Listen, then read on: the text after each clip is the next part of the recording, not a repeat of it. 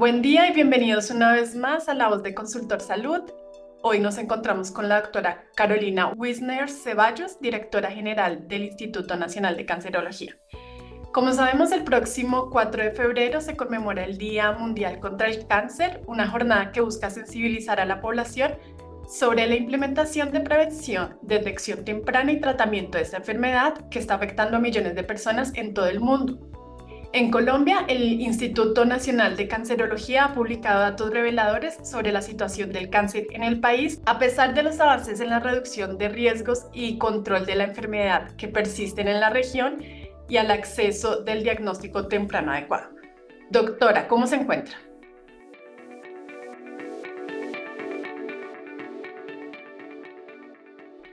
Hola, muy buenos días. Muchísimas gracias por la invitación. Bueno, doctora, según estos datos, ¿cuántos casos de cáncer ha habido en los últimos años en el país? Bueno, Colombia ocupa un lugar intermedio en el panorama mundial. No tenemos incidencias tan altas como la que ocurren en Estados Unidos o en Europa, eh, pero de todos modos eh, vemos un incremento en la incidencia. De acuerdo con los análisis que pronto vamos a publicar, los análisis de incidencia en Colombia, eh, teniendo en consideración el último quinquenio 2017-2021, en Colombia tenemos 101.471 casos nuevos cada año. Eh, esto muestra una tendencia al incremento en la incidencia de cáncer. el mayor número de cáncer se da en las mujeres, eh, pero digamos que en los hombres el de mayor incidencia es el de próstata. Entonces, próstata y mama que son tumores eh, eh, asociados con la exposición a hormonas, son los, ocupan los primeros lugares en incidencia. Y Colombia, dado que hemos tenido un mayor índice de desarrollo humano, han bajado los cánceres asociados a infección, como son los de cáncer de cuello uterino y los de cáncer de estómago, y se han incrementado aquellos que se relacionan con una mayor expectativa de vida, como son los de mama y de, y de próstata. Entonces, así vemos que, por ejemplo, en las mujeres se ha incrementado el cáncer de tiroides, ocupa el primer lugar en incidencia, incluso superó al de cáncer de cuello uterino. Pero afortunadamente el cáncer de tiroides es un, es un cáncer que responde adecuadamente al tratamiento y por eso no tenemos, eh, no es tan alta la mortalidad. Las causas de, muerte por cáncer en hombres y mujeres es en mujeres mama, en hombres eh, próstata y ahí sí tenemos estómago, es una cáncer que produce una alta mortalidad tanto en hombres como en mujeres y pulmón. Bueno, doctora, y en relación al porcentaje de mortalidad, ¿Cómo estamos en cuanto a la región? ¿Cómo está Colombia? Bueno, paradójicamente se ve en el contexto mundial que aquellos países que no tenemos tanta incidencia, proporcionalmente sí tenemos una mayor mortalidad. ¿Esto qué significa? Que, por ejemplo, los países de Europa tienen una altísima incidencia y, sin embargo, el porcentaje de muertes es menor porque tienen una adecuadas respuesta social, es decir, adecuadas estrategias de prevención, de detección temprana. Entonces, aunque la incidencia sea alta, la mortalidad eh, no es tan alta porque tienen todas las eh, propuestas terapéuticas. En Colombia, también desafortunadamente estamos un poco más alto de la mortalidad que se esperaría. Tenemos una mortalidad de una tasa de 69, 69 fallecidos por cáncer de cada eh, 100.000 habitantes. ¿Cuáles son los desafíos más significativos que enfrenta el país en términos del acceso al diagnóstico temprano y al tratamiento oportuno del cáncer? Bueno, eh, en general en el país vemos unas dificultades para el diagnóstico de, eh, temprano de, cáncer, para, particularmente para aquellos en donde tenemos pruebas diagnósticas eh, para realizar. Entonces, en cáncer de mama, eh, mm, hemos avanzado, puesto que ah, en las quinquenios anteriores había una eh, menor proporción de mujeres que se les hacía el diagnóstico en estadios tempranos. Eh, hemos revisado las estadísticas y efectivamente se ve que ahora hay una mayor proporción de mujeres en estadios tempranos, lo cual significa que acceden a los, a los exámenes diagnósticos de manera más oportuna.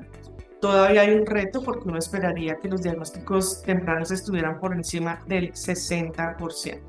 El cáncer tiene una particularidad, es que produce signos y síntomas muy inespecíficos, se confunden con cualquier otra patología y entonces, eh, y en general mm, eh, no duele, sino cuando está en estadios muy avanzados. Tenemos retos importantes para el diagnóstico de cáncer de colon y recto, puesto que la incidencia y la mortalidad ha aumentado, entonces por eso recomendamos en este Día Mundial contra el Cáncer que los hombres y mujeres mayores de 50 años se realicen un examen muy sencillo, que es un poco aburrido de realizar, que es la medición de la sangre oculta en heces fecales, eh, de acuerdo con las encuestas que hemos visto, muy poco población colombiana eh, se realiza este examen que es relativamente sencillo. Si sale positivo, hay que hacerse una colonoscopia para evaluar si hay algún pólipo adenomatoso que haya que extirpar.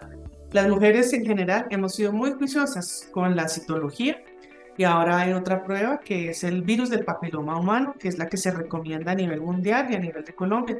Toda mujer mayor de 30 años debe hacerse una prueba del virus del papiloma humano para ver si tiene la infección, porque la infección implica una probabilidad de tener precáncer y entonces se evalúa con la citología y si la mujer tiene precáncer se hace un tratamiento y eso es hacer prevención del cáncer. Entonces, y por supuesto, la vacuna, la vacuna contra el cáncer de cuello uterino, que se promueve entre las niñas después del, del COVID, es muy importante que la población eh, de niñas y adolescentes se vacuna contra la vacuna contra el cáncer de cuello uterino y otros virus asociados al VPH. Doctora, ¿podría contarnos o comentarnos acerca del Código Latinoamericano y Caribeño contra el Cáncer en la concientización y prevención, de qué se trata y en qué consiste. Bueno, el Código Latinoamericano eh, fue una iniciativa de la Agencia Internacional de Investigación en Cáncer. Este código eh, se publicó inicialmente en Europa, se hizo todo un ejercicio de revisión de la evidencia científica eh, y de los riesgos específicos para esta población y, y se publican las recomendaciones la IARC y con un grupo de expertos en cáncer a nivel latinoamericano hizo un ajuste de este, de este código y ya estará disponible. Queremos que sea difundido, eh, conocido por todos en este Día Mundial contra el Cáncer, que en general hace énfasis en las mismas recomendaciones que se han hecho históricamente. El tabaco es carcinogénico, el consumo de alcohol es carcinogénico, pues a mayor dosis, mayor riesgo eh, lo que significa la vacuna, la medición, de las vacunas contra el cáncer, como la del VPH, cáncer de cuello uterino, la hepatitis, eh, también todo lo que significa para la población eh, asintomática participar en los programas de detección temprana que ya mencionamos, mama, cuello uterino, colon y recto, y hace énfasis también en, por supuesto, las estrategias para el control del tabaco, y eh, ah, se hizo énfasis en este código latinoamericano la exposición al humo de la leña, porque en Colombia hay todavía muchos hogares que se exponen, eh, las mujeres cocinan con leña y entonces se exponen habitualmente a eh, la leña y a entornos llenos de humo. Entonces este código latinoamericano que lo vamos a publicar, ojalá Consultor Salud lo pueda poner en su página web para que todos los aseguradores, todos los actores promovemos estas ah, categorías para la prevención y para la detección temprana del cáncer. Claro que sí, desde acá lo estaremos promoviendo. Sabemos que Colombia cuenta con una serie de iniciativas como el Convenio del Marco para el Control de Tabaco y el Plan de Choque para el Control del Cáncer, que busca fortalecer la prevención y el tratamiento, especialmente en los cinco tipos de cáncer con mayor carga de la enfermedad, como ya los había nombrado, mama, cuello uterino, próstata, colon, eh, entre otros. ¿Cómo está siendo recibido e implementado este plan de choque para el control del cáncer en Colombia, doctora? Bueno, con la llegada del nuevo gobierno eh, se estableció una nueva política que se ha denominado plan de choque, puesto que espera lograr Em, demostrar unos adecuados desenlaces clínicos y poblacionales respecto a estos cánceres que tú ya has mencionado eh, en el periodo de gobierno, es decir, que podamos demostrar eh, resultados a través de indicadores en el 2026. Dado que para reducir la incidencia y la mortalidad se necesita una temporalidad más amplia, entonces se han escogido desenlaces intermedios. Uno muy importante es que incremente el porcentaje de pacientes con cáncer que se encuentran en estadios tempranos, ¿cierto? Para aquellas eh, patologías como, por ejemplo, cáncer de mama, cáncer de próstata Y eh, plan de choque significa cambiar un poco las estrategias que estábamos realizando para lograr una mayor efectividad. Este plan de choque se lanzó el año pasado eh, y dado que implica la articulación eh, de muchos actores del sistema, por supuesto el ministerio, los aseguradores, los entes territoriales, las instituciones que prestan los servicios, entonces la idea es que se va a sacar una circular dando esas directrices, pero tiene varios componentes. Es un poco que en las, en las eh, gestiones territoriales se garantice con toda una oferta de servicios que esté de fácil acceso a, los, a la población que reside y que no le tenga que ir a, a diferentes sitios, que el instituto pueda apoyar en la capacitación de los especialistas no oncólogos, como son los médicos generales, cierto, los cirujanos, en, ciertos puntos eh, muy importantes de competencias y pericias clínicas. También se promueve el control de calidad de las actividades, particularmente para el caso de las mamografías, ¿cierto? Porque las mamografías, los mamógrafos son equipos que requieren un riguroso cuidado, entonces que el instituto también pueda apoyar a los centros mamográficos en garantizar ese control de calidad. Se va a hacer eh, campañas de información a la comunidad respecto a los riesgos, de acuerdo con los territorios, y también se va a hacer un monitoreo de algunos indicadores eh, claves que nos permitan eh, evaluar si este plan de choque se está implementando adecuadamente. Doctora, y en cuanto a tratamientos e implementación de avances en el mundo, ¿cuáles avances son los más destacados en estos últimos años y cuáles se están implementando ya en Colombia? Bueno, Colombia está a la, vanguardia en la implementación de los tratamientos de cáncer. Eh, antes, digamos, se hacía más énfasis en la localización anatómica, se consideraba que el cáncer era una enfermedad de los órganos y hoy ya se considera y se mira como una enfermedad sistémica.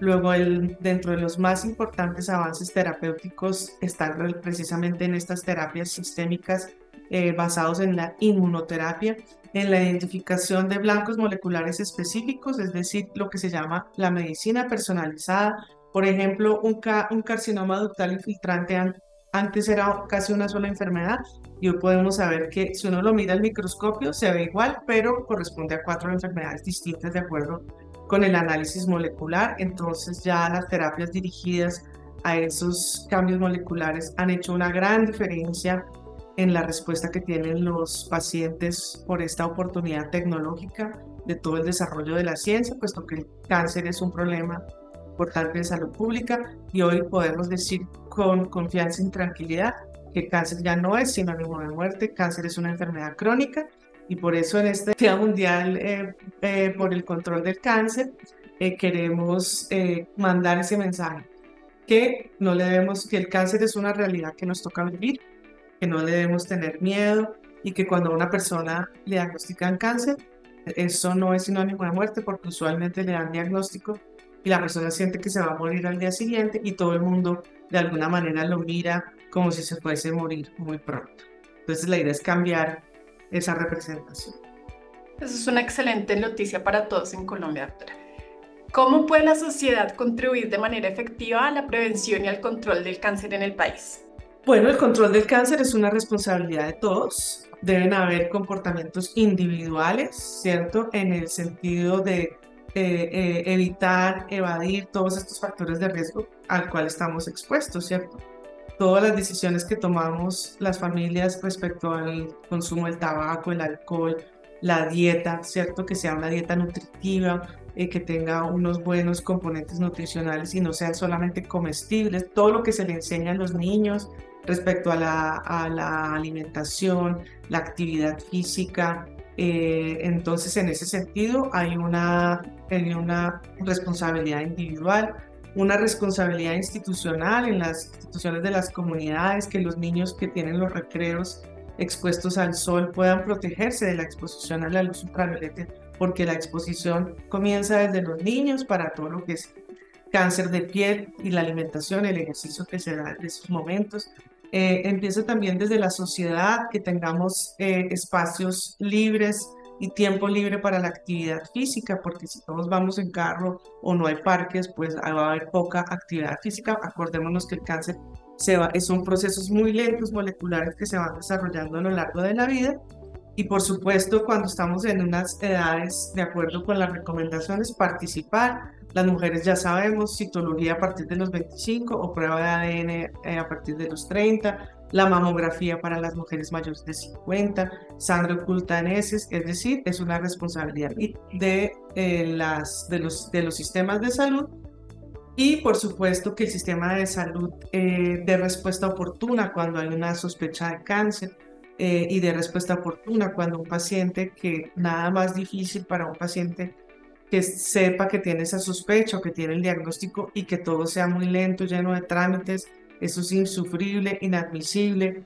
Un paciente se le debe dar el tratamiento oportuno, multimodal y de manera integral y con un equipo humano que lo apoye y lo oriente porque el tratamiento del cáncer generalmente es un laberinto complejo, entonces hay responsabilidad del sistema y responsabilidad del Estado con las políticas públicas, incrementar los impuestos al tabaco, incrementar los impuestos a los alimentos que no son eh, adecuados eh, desde el punto de vista nutricional y todas las políticas eh, que de alguna manera, mm, digamos, generan entornos en donde los carcinógenos, como el aire, la calidad del aire, ¿cierto? Entonces son múltiples, múltiples, múltiples factores y todos debemos tener conciencia de cada uno del nivel de responsabilidad que tiene. Claro que sí, doctora. Ahora hablemos un poco del Instituto Nacional de Cancerología. Sabemos que el año pasado salió la ley 2291 por medio de la cual se transformó la naturaleza jurídica del instituto, dejando de ser una entidad social del Estado y convirtiéndose en una entidad pública de naturaleza especial. Teniendo en cuenta esto, ¿qué desafíos y oportunidades ha enfrentado este primer año como entidad de naturaleza especial el Instituto, doctora? Bueno, salió la ley efectivamente en febrero del 2023, eh, fue firmada por el presidente de la República y se inicia un proceso de implementación de esa, de esa transformación que requiere pues todo un tránsito por las diferentes instancias del gobierno el Departamento Administrativo de la Función Pública, el Departamento Administrativo de la Presidencia de la República, el Departamento Nacional de Planeación, el Ministerio de Hacienda y por supuesto la cabeza del sector, que es el, el Ministerio de Salud y Protección Social. Eh, se tiene que hacer un estudio muy juicioso de cargas laborales, en qué consiste la transformación, a qué le estamos apuntando, todos los procesos, los procedimientos, los estatutos de contratación se, se, se modifican, el régimen laboral. Entonces todo ese proceso lo hicimos en el, en el 2023 y ya tenemos todas las viabilidades, todos los estudios, eh, falta solamente los decretos para formalizarlos. Eso digamos que en un, en un contexto en donde el cáncer es una enfermedad que requiere tanta eh, estudio, investigación y unas respuestas adecuadas, al instituto le va a ponerse a la vanguardia, ¿cierto? Porque las instituciones públicas tenemos eh, una administración que es compleja, rígida, es como entonces poder promover la innovación, la investigación, la formación del talento humano para poder dar respuesta a todos los retos que tiene el país Esperamos lograrlo en el 2024 eh, y poder seguir generando valor público para, y bienestar para todos los colombianos. Doctora, cuéntenos un poquito cómo sería más esta contribución en cuanto al diagnóstico, la atención y el tratamiento de cáncer.